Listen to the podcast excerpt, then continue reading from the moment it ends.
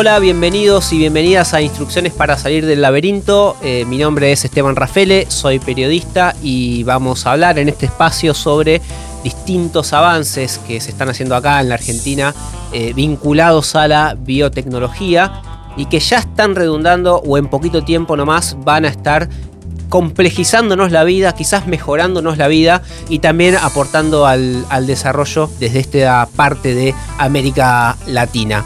Hoy vamos a hablar con Laura Ratner.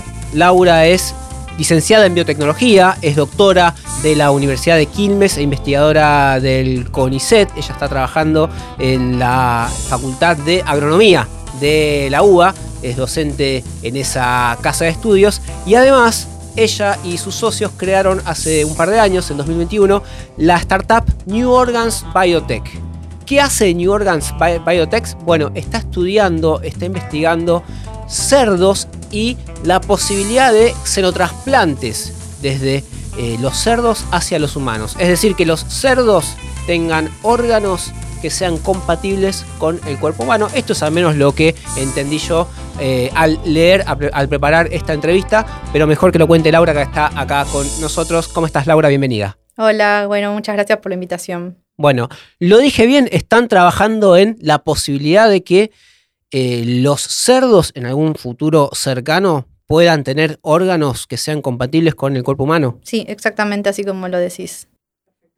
¿Y qué, qué es lo que tiene que pasar para que, para que eso ocurra? Mejor dicho, ¿qué es lo que empezaron a ver eh, y empezaron a investigar y a desarrollar para que eh, esta posibilidad sea una realidad? Bueno, en principio Quisiera aclarar que la idea de hacer un senotrasplante o el uso de órganos o tejidos animales para humanos no es nueva, digamos. Esto viene como de antaño, se han hecho diferentes experiencias de transfusión de sangre, por ejemplo, de una oveja a una persona. Eh, en los 80 hubo un caso bastante reconocido que fue la bebé Faye, Baby Faye, que le trasplantaron un, corazón de un babuino al bebé, pero lamentablemente falleció a los 20 días. Eh, entonces, no es nueva la idea, lo que pasa es que se había visto que fracasaba. Eh, ¿Y por qué fracasaba? Porque hay ciertas incompatibilidades, obviamente por la divergencia filogenética entre animales y humanos, eh, que hace que eso no sea posible. Y que si uno pone un órgano de un animal a una persona, se, rechaza, se elimina. El tema es que eh, con la aparición de nuevas herramientas de edición genética, de, modificación genética, es como que todo estas, esto del senotrasplante como que retoma vigencia. Porque si uno conoce el genoma del cerdo, e identifica, bueno, me adelante de, un animal o del cerdo, como es en este caso el, modelo que se elige, e, y se puede identificar cuáles serían los genes responsables del rechazo que se genera, se podrían modificar. Y entonces ese animal se podría utilizar. Y de hecho es lo que está pasando ahora. Modificar genéticamente al cerdo para que aquello que genere un rechazo... No lo, no lo genere más. Ok. Exacto. En otra, entre otras cosas, ¿no? Sí. Porque es un poco más complejo que eso. Porque por ahora en la actualidad, bueno, ya que estas herramientas son tan buenas y eficientes y permiten hacer esto, también podemos, por ejemplo, aumentar la compatibilidad no solo evitar el rechazo, sino aumentar la compatibilidad con el humano. ¿Cómo hacemos eso? Y bueno, insertando algunos genes humanos para que se parezca, para que se camufle un poco mejor. Y bueno, esa es la, idea general, como eliminar algunos genes que generen el rechazo o, o, estos problemas iniciales y insertar algunos otros genes que aumenten esta compatibilidad y lo hagan más viable.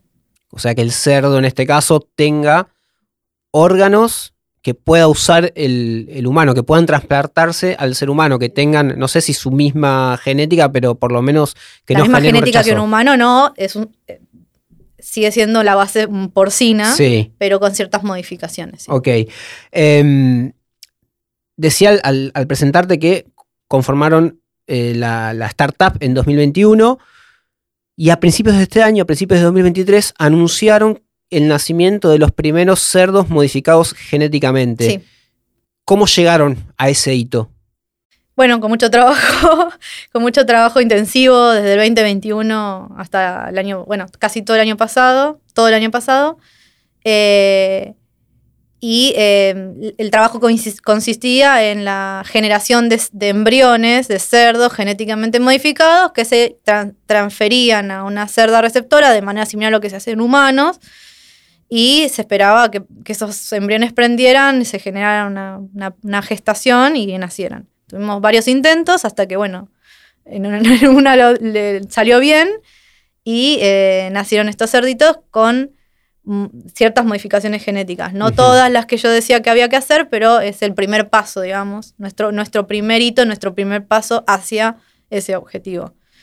¿Y por qué digo que no tiene todas? Porque nosotros en principio encaramos eh, la estrategia tratando de ir solo por la eliminación de, los genes estos, de los genes porcinos responsables del rechazo, ¿no? Podemos como dividirlo en dos, entre la eliminación, como te decía yo, la eliminación de estos genes responsable del rechazo y la inserción de genes humanos. Nosotros fuimos en, la, en primera instancia por esto de eh, la eliminación de los genes porcinos o knockout, como se le dice en la jerga, knockout de, los genes. Eh, y, bueno, entonces planteamos esta estrategia de, eliminar, de intentar eliminar cuatro genes. Eh, uno de ellos es el receptor de la hormona de crecimiento con el objetivo no tanto de ir por el, tema del rechazo inmunológico, sino por el tema del el crecimiento de esos cerdos, porque un cerdo en la naturaleza puede pesar 300 kilos, y para que se asemeje fisiológicamente y los órganos también lo más posible a un humano, eh, noqueamos este, este receptor para la hormona de crecimiento con, y quedan un poco más pequeños en tamaño y en peso. Entonces, que de hecho ahora que están más grandes se nota bastante claramente la diferencia entre el que está modificado y el que no, porque no todo, es medio aleatorio también eh, cómo funcionan las herramientas, hay algunos cerditos que están modificados y otros que no. Ajá. Eh, y tenés ahí para comparar. Y ves que está creciendo a, distinto tamaño. Claro, hay unos que ya se van quedando un poquito más pequeños. Ok. es, es, lindo de ver eso también. Eh, esto fue en enero, febrero de 2023. Estamos en octubre, llegando a noviembre. En estos meses, ¿qué pasó con, estos chanchitos? En estos meses los cuidamos mucho, los cerditos, los tenemos ahí, los, los, tenemos como entre algodones, por decirlo de alguna manera. Eh, en realidad, lo que estuvimos, eh, estuvimos trabajando en paralelo para conseguir eh, y seguimos trabajando para conseguir otras camadas de cerdos genéticamente modificados porque no, logramos todas las modificaciones que nosotros pretendíamos en esta primera camada, entonces estamos haciendo eso. Y estos cerdos que nacieron los estábamos dejando llegar a crecer y llegar a su madurez sexual para poder reproducirlos, porque son como nuestros cerdos fundadores. Y a partir de los fundadores es que nosotros queremos tener crías con, que, que, que tengan las modificaciones eh, que tienen lo que tendrían los padres para poder seguir trabajando sobre, sobre sus crías, ¿no? Claro. Eh, y, esto de seguir trabajando en, los genes, ¿eso lo hacen ustedes mismos en el laboratorio? Sí, de la misma, con las mismas técnicas que, que tuvimos éxito el año pasado, digamos, estamos como repitiendo el camino eh, para lograr obtener todas las modificaciones que buscábamos. De todas maneras, estos cerdos que tenemos están, están editados para el, principal gen responsable del, que es el rechazo más eh, inmediato y más eh, drástico, por decirlo de una manera, que es el, rechazo inmunológico hiperagudo. Ese es el responsable de que cuando uno pone el, si, si, uno pone el órgano de, un cerdo en un humano, em, lo que sucede, para tratar de simplificarlo, es que los cerdos tienen azúcares, en las, unos, azúcares en la superficie de los tejidos que nosotros no tenemos. Sí. Y, pero que sí tenemos anticuerpos ya preformados y dando vuelta a nuestro organismo que identifican esos azúcares como algo extraño y lo atacan. Ahora que después de la pandemia todos tenemos un poco de conocimiento de anticuerpos, de inmunidad, qué sé yo, como que capaz les suena esto de que tenemos anticuerpos y que van, identifican el antígeno o el patógeno y lo atacan. Sí. Eh, o reclutan el sistema inmune para atacarlo, ¿no? Y eso hace que ese, ese órgano se, se, necrosa y se muere. Entonces, el objetivo es, hay una enzima o una proteína que es la responsable de colocar esos azúcares en esa superficie. Si yo saco esa enzima o esa proteína, esos azúcares no van a estar. Entonces, a donde nosotros apuntamos es a ese gen que codifica para esa proteína. Y lo sacamos. Sí como esa proteína no va a estar, esos azúcares no van a estar, mis anticuerpos sí, pero no van a identificar nada extraño y ese órgano va a sobrevivir en mi, en mi cuerpo, por ejemplo. Sí, ¿Se entiende? Entiendo. Sí, ahora te, te llevo un poquito más, más atrás. Eh, leí que eh, hace un año y medio más o menos, Estados Unidos, eh, en Estados Unidos se hizo el primer trasplante de corazón Sí. de un cerdo eh, a una Sí. persona, eh, a un ser humano. Un ser humano. Tuvo una sobrevida de dos meses Dos aproximadamente. Era una persona que supongo yo ya estaba en las últimas y por eso se habilitó de manera. Exacto. Sí, es como un tratamiento compasivo, le dicen, cuando no hay otra opción. No tiene otra opción. Y, y- y eso me, me lleva a la pregunta de, bueno, hay una carrera en el mundo para desarrollar este tipo de xenotrasplantes, de eh, encontraron en el cerdo a, a- a un, a un ser viviente compatible de alguna manera con el humano. ¿Por qué cerdos y no primates? Eh, ¿por Sí. qué, qué- qué es lo que están haciendo los países para, para llegar a esto y qué problema pretenden solucionar con este tipo de técnica? Bueno, sí, lo del- yo, me, yo medio que spoileé lo del cerdo, porque yo hablaba de animales y de repente tiré el cerdo como el modelo más óptimo. Y uno podría pensar, ¿por qué no el mono? Que es más cercano a nosotros. Y es verdad. Pero el tema del cerdo es que, la verdad que aunque uno piense que es muy lejano, es bastante cercano a nosotros, genéticamente, fisiológicamente, anatómicamente también.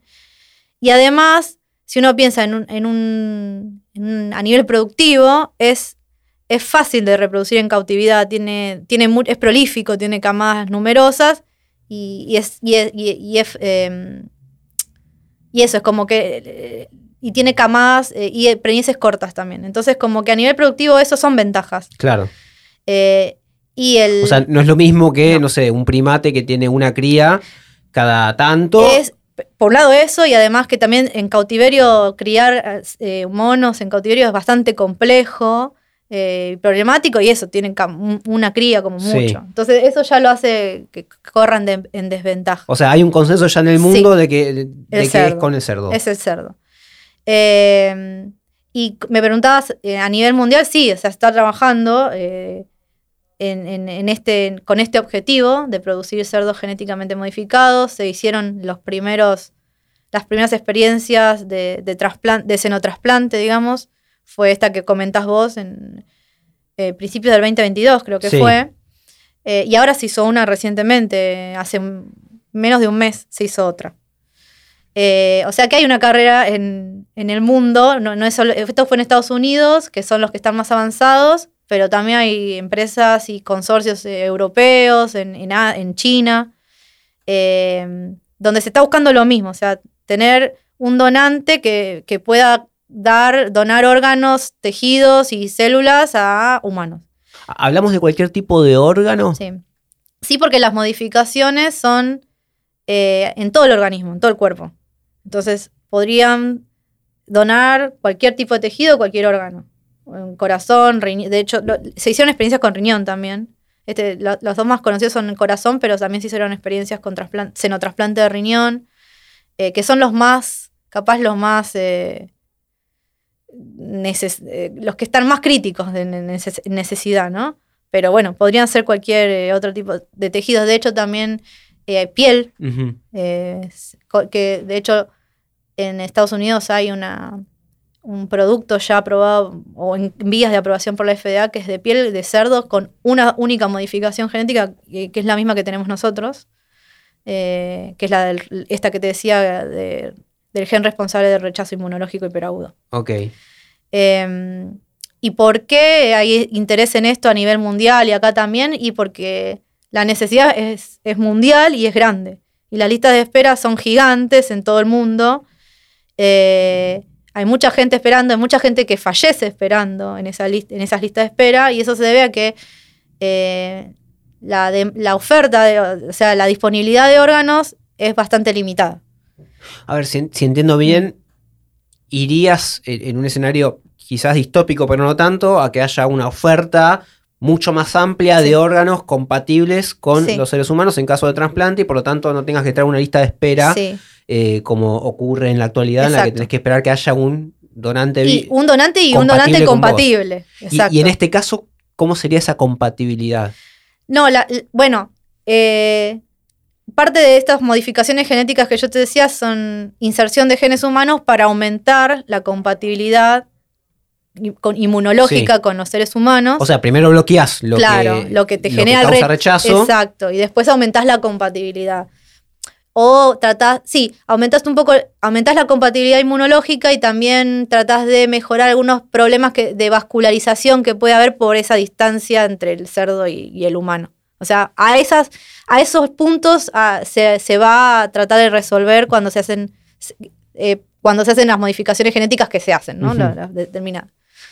Em, y mm, no me acuerdo más que la, pregunta que me habías hecho. Eh. No, em, me decías que por un lado trabajaban en lo que en eliminar lo que causa rechazo, después trabajan en agregarle eh, genes para que sea compatible con el humano. Lo que pasa que todos los humanos no somos todos compatibles unos con otros. Digo, ¿cómo se maneja eso? No, pero eh, claro, ah, eso. Em, no es el mismo tipo, no es como entre humano y humano que hay diferentes grupos sanguíneos y que eso puede, hay que verlo entre otras cosas. Eh, acá es como, sería como un poco más generalizado. Em, o sea, no es que va a haber un, órgano diseñado a medida para mí eventualmente, sino que... No, eso, con eso también se juega bastante con la, personalización del órgano, pero no, no, eh, no, no, sería, no sería así, digamos pero sí que, haya una disponibilidad más inmediata de órganos, incluso, eh, como te decía, la piel. Claro.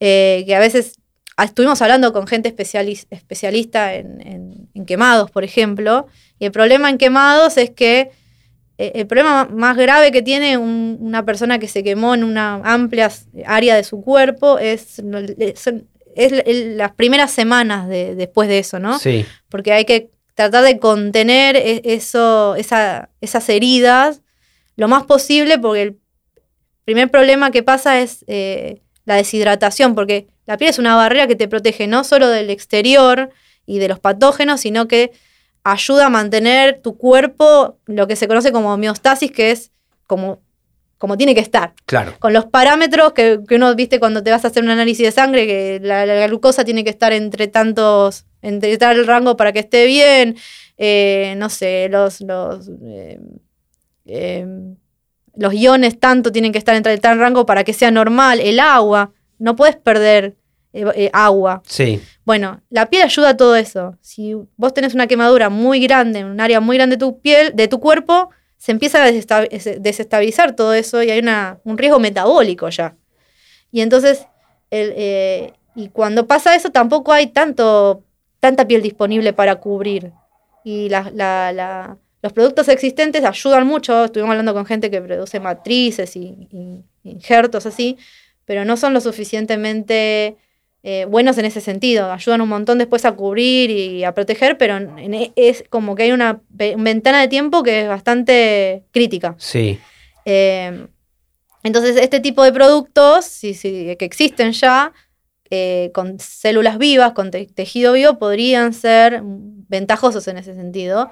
Como en un órgano es más clara la necesidad, o sea, una persona que necesita, falla renal necesita un órgano y está dos años esperando ese, ese riñón dializándose y, perdiendo calidad de vida y también esperanza de vida con, con este tipo de, de, órganos disponibles inmediatamente, eso no lo tiene que pasar.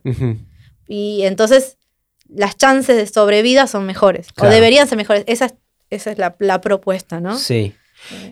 Em, te pregunto por a nivel general en el mundo y puntualmente acá en la Argentina con, el trabajo que están haciendo.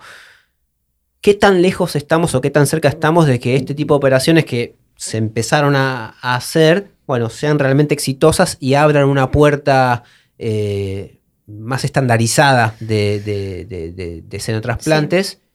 ¿Y qué tan lejos están ustedes acá en la Argentina de que, de, que esto finalmente ocurra?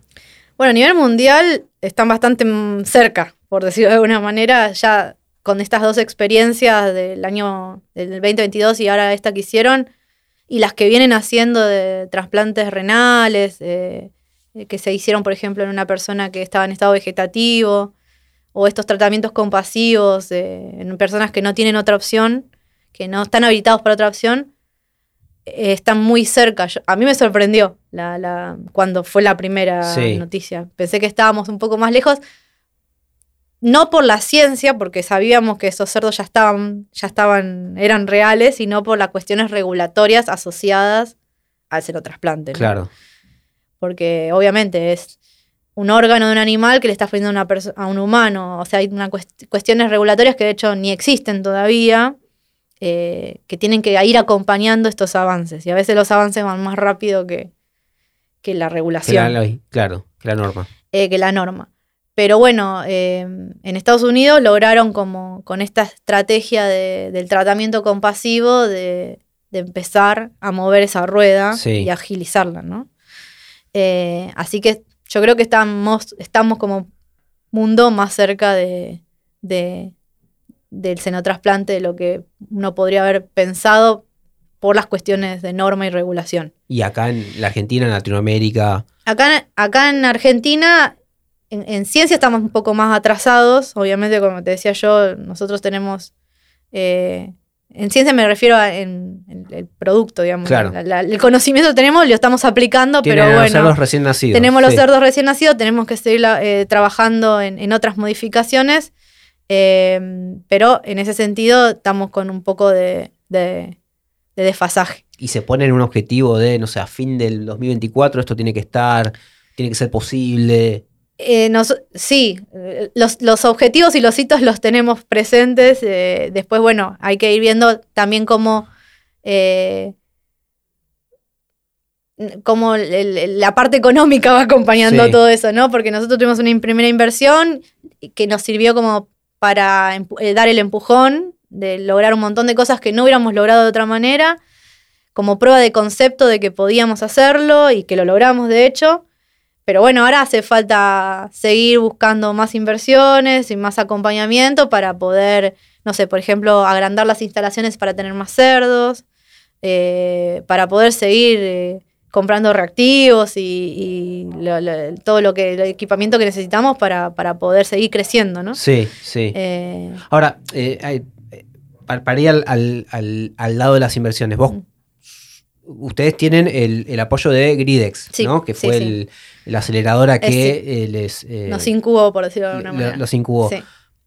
Eh, cuando vas a Gridex o cuando vas a buscar algún otro tipo de eh, inversor, eh, le mostras tu investigación, le mostras tu avance, no te pide un objetivo de, bueno, en tal año esto tiene que ser posible o cómo se maneja esa expectativa entre la búsqueda de rentabilidad Sí. de un tipo que viene a ponerte plata para que le des un retorno con el avance científico que eso eh, marca la posibilidad. Sí, nosotros, o sea, ahora a partir de este hito que logramos es como que salimos, bueno, ahora tenemos que salir a buscar, como, como hablamos la jerga. A pasar la gorra. A pasar, sí. claro, salir a buscar nuevas, nuevas inversiones para poder seguir trabajando. Eh, de todas maneras, sentimos o nos han dicho también como que este proyecto es más a largo plazo de lo que podrían ser otros proyectos, otras startups, eh, donde se busca como, o que están más adelantadas o que el producto es más rápido, se puede sacar más rápido el producto al mercado, por decirlo de alguna manera. Y eso el inversor lo entiende y no puedes ir a cualquier inversor con este tipo de proyectos. ¿Quién es el inversor? ¿A, a dónde vas? Y, Eh, en digo, princi- más, más allá que puedas o no dar nombres, digo que farmacéutica. Farma- sí, sí, farmacéuticas, eh, inversores ángeles también, son los menos, pero bueno. Eh, em, sí, ese- eh, se, se apunta a eso y también afuera, ¿no? Como Claro. para ver si afuera hay un poco más de disponibilidad de capital, por decirlo de alguna manera.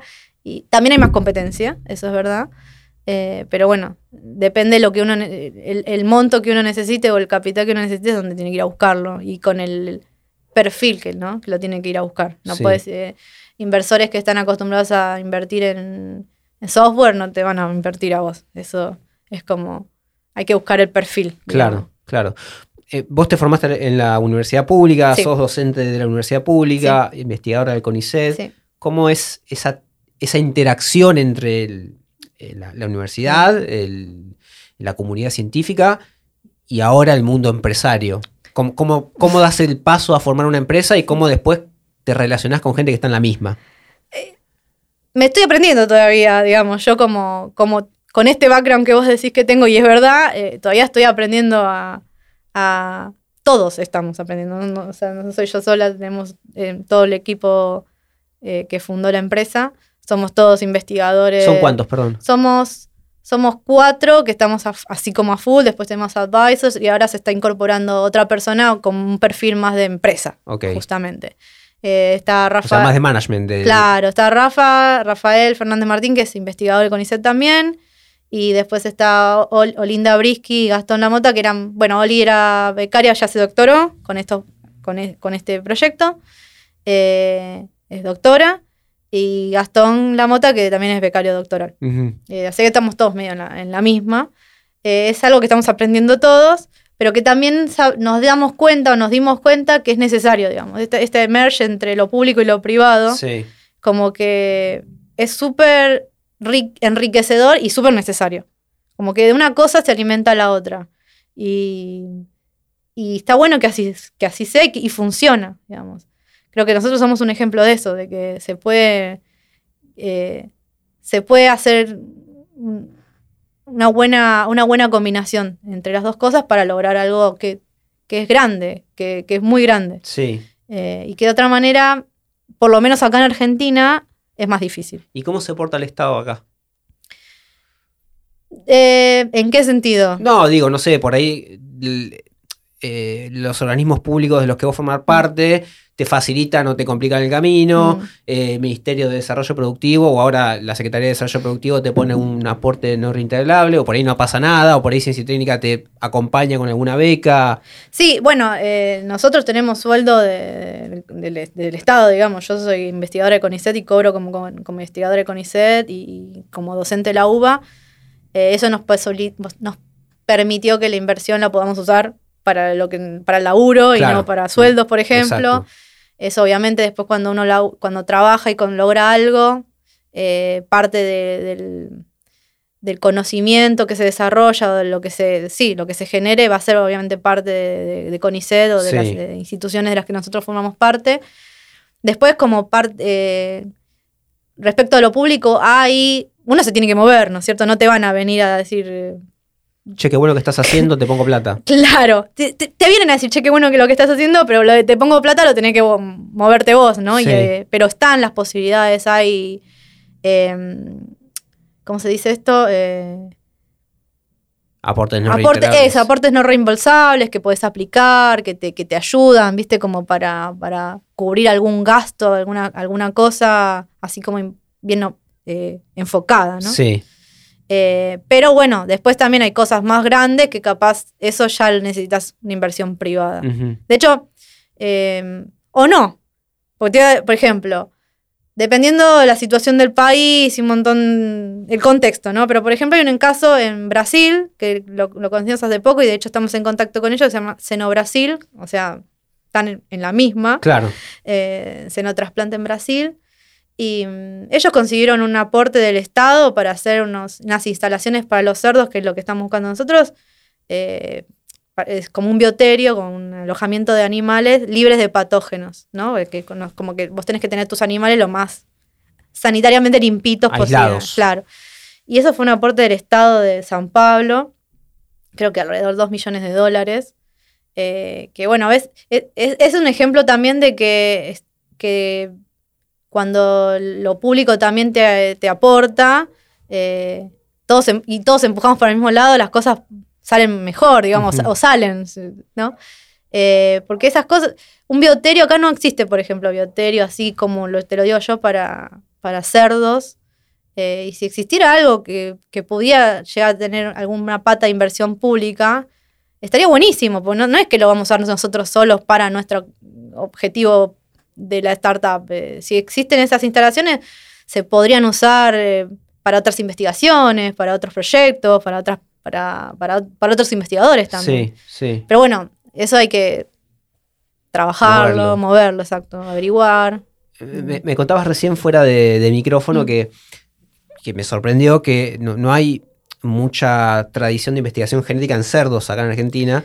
Y digo que me sorprendió porque uno está acostumbrado a que con el tema del ganado bovino eh, bueno, o, incluso con caballos y demás, hay mucha... Eh, esto, mucha genética puesta en mejorar al animal con fines de rentabilidad, de, sea de carne, de, exposición o lo que fuere.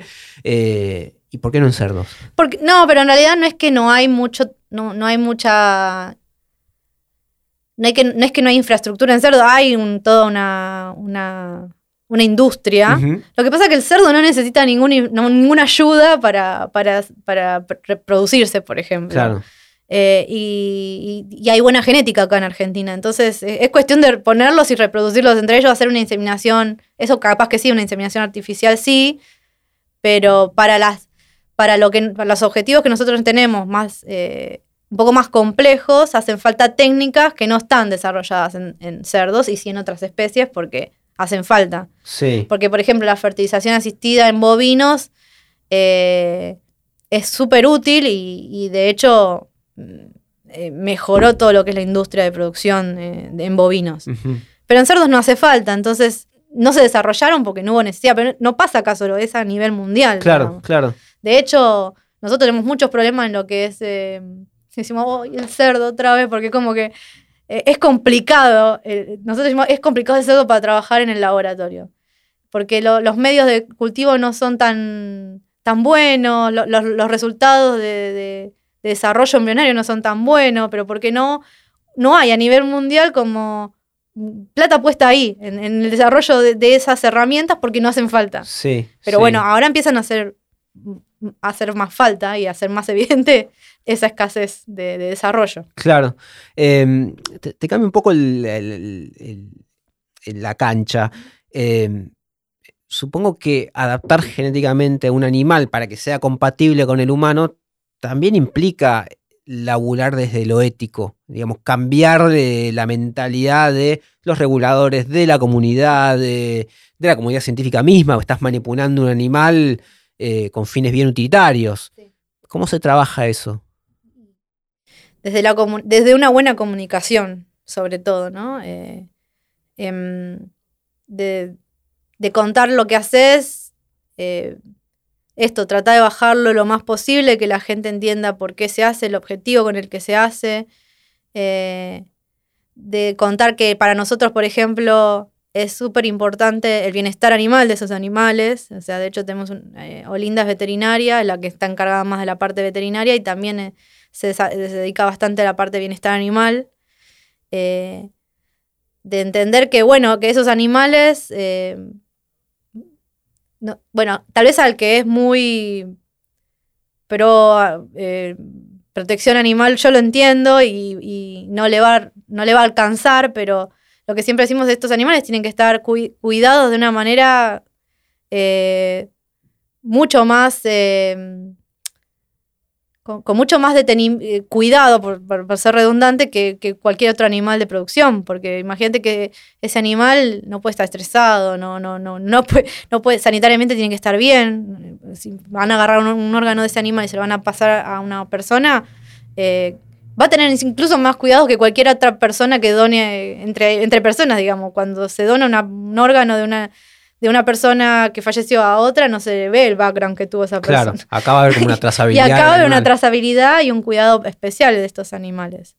Em, pero bueno, después queda en, el criterio de cada uno y en lo que cada uno crea y piense. ¿Y, a nivel normativo? Porque supongo que agregarle... A nivel normativo, respecto de la modificación genética de animales, hay toda una, institución que, es Conavia, que, regula organismos genéticamente modificados.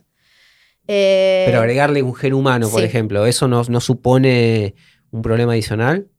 En cuanto a la regulación, sí. O sea, tenés que tener cuidados diferentes, por ejemplo. Por eso nosotros también arrancamos con, los, eh, con la eliminación de los, de los genes del cerdo en una primera instancia, porque eh, por lo menos acá en Argentina, esos animales siguen siendo considerados cerdos. Porque esas mutaciones se podrían dar naturalmente aleatoriamente, pero naturalmente y se pueden dar. Y entonces es un cerdo y se sigue considerando un cerdo. Ahora, un animal, sea un cerdo o el que sea, que se le insertan genes exógenos, o sea, que no son propios del cerdo, en este caso del humano, ahí ya no es considerado un cerdo, es un, considerado un organismo regulado. Y tiene que tener ciertos cuidados eh, extras, como en, cuanto a su eh, es, en donde va a estar alojado, por ejemplo. ¿Tiene alguna similitud con los cultivos transgénicos? sí, o sea, eh, o sea, tienen que tener ciertas eh, regulaciones y cuidados extra, obviamente. Ok. Sí. Este, ¿Y qué riesgo supone esto? Te, lo llevo a, algo bien distópico, pero a la vez muy cercano. Digo, estamos saliendo de una pandemia que empezó por el contagio de un murciélago a un humano. Antes estuvo la gripe aviar, que era el contagio de un ave a, los seres humanos. Y acá estás directamente manipulando genes humanos, eh, perdón, eh, porcinos, pero bueno, eventualmente le vas a agregar también ser humano.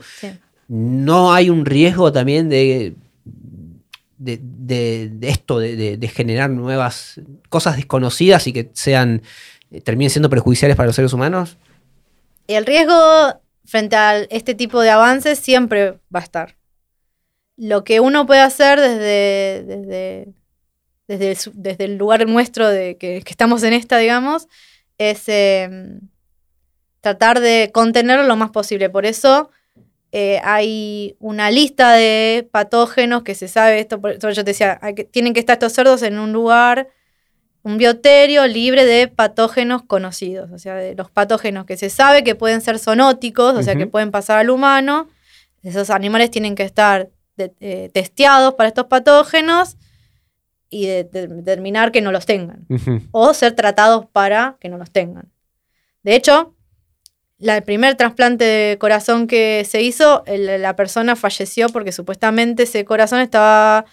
Em, infectado con un citomegalovirus porcino. Ajá. Y que se lo pasó a la persona que encima estaba inmunosuprimida, delicada, y bueno, aparentemente fue eso lo que, lo que pasó. Ahora esta nueva eh, este nuevo senotrasplante que hicieron, dijeron que no, que habían hecho el testeo, que lo habían hecho de, de dicho sea de paso en el anterior, pero el citomegalovirus es medio tricky, es medio complejo a veces de detectar, está, puede estar latente y por eso capaz no lo detectaron. Y ahora con esa experiencia hicieron nuevas detecciones y dijeron que este, esta nueva experiencia estaba libre de citomegalovirus, entre otros, ¿no? Entonces, sí o sí, cuando se hacen este tipo de experiencias, hay que tener en cuenta estas cosas y ser los más cautelosos posibles dentro de lo conocido. Después lo desconocido es desconocido. Claro. Y, no, no, uno no se puede, no puede prever lo que no sabe que, cómo va a pasar o si va a pasar o cómo va a pasar. Podemos, tardar, podemos hacerlo todo lo, eh, lo que podamos respecto a las experiencias y lo que sí se sabe. Y en, ese, en eso sí hay que trabajarlo. Sí, sí. Em, y vuelvo a, eh, la startup, a, New Organs. ¿Dónde se vende acá a un tiempito relativamente corto, tres, cinco años? Vienen acelerando, ¿no? Viene como, no, solamente ustedes, sino hay un, grupo de, empresas dedicadas a, la biotecnología que está creciendo a pasos eh, muy agigantados. rápido, sí. Bueno, eso eso es difícil de ver en este momento. Yo creo que al principio no se va a vender, lo mismo que está pasando ahora. O sea, por lo menos, te hablo de acá, ¿no? Lo que nosotros vemos. Van a ser este tipo de. Deberían ser este tipo de tratamientos compasivos de gente que ya no tiene, por su condición, otra opción y que acepta esta posibilidad. Y eventualmente, como que yo me imagino como que se vaya todo acomodando, que, haya un Estado que acompañe de alguna manera. Eh, eh, en, cuestiones normativas y regulatorias. Eh, hay que ver eh, qué rol va a tomar Incucay en este caso. Y bueno, los hospitales y las obras sociales, pero bien, e, eso creo que ni en Estados Unidos lo tienen muy claro de cómo, cómo sería la venta de, de, este producto, por decirlo de alguna manera. Claro. Claro. Yo no lo, eso no lo, no lo veo tan claro ahora, habría que ver cómo se va desarrollando. Lo veo como más, en principio, como una... Eh, los primeros, primeros pasos tienen que ser más como están haciendo ahora, de demostrar que es, que es posible, que hay una supervivencia, y después una interrelación con las obras sociales, con, las clínicas privadas y públicas, con el gobierno. Como que haya una, parte del lote por que, que, vaya destinado a, al Estado, me imagino. ¿Y hoy están totalmente en otras, las obras sociales, las clínicas, lo que fuere? ¿O tenés cierta interacción ya como No, yo no, nosotros no hemos tenido, por lo menos por ahora, interacción eh, de ese estilo. Sí, por ejemplo, hablamos con esta, una persona que hace matrices de, para parches de piel, por Ajá. ejemplo, para ver ello- él cómo, cómo, lo, cómo, lo, pro- cómo lo comercializa, eh, eh, a, a- dónde apunta, qué, qué- qué- qué target ¿no? de gente o de, de cliente. Es así, pero por eso vamos, lo vemos un poco más tangible por el lado del- de la piel en este momento. Claro, claro. Bien. Bueno, Laura, esto se llama Instrucciones para salir del laberinto. Así que para terminar, te propongo un, un juego. Bueno, Elegí un laberinto, el que quieras. Puede ser, no sé, el país, el mundo, tu disciplina, un cubo Rubik, lo que se, lo que se te cante. ajá. Y ofrecernos un camino de salida. ¿Por dónde la ves? de salida, Del laberinto. bueno, en el momento en que estamos, capaz del país, ¿no? Eh, y la salida para mí es, eh, bueno, y dado mi background y mi formación, la salida para mí es eh, por el conocimiento. El conocimiento, la, la memoria eh, y, y no sé, y, y un trabajo en conjunto. Y eso, desde mi experiencia, eso te digo, desde el Estado, desde el privado, desde... Pero todos tirando para el mismo lado. Eso. Por, por lo que te, por, el, por el contexto de la nación, del país y por mi formación y mi background, creo que para mí la salida es por ahí. Gracias, Laura. Bueno, muchas gracias a vos por la invitación. Por favor.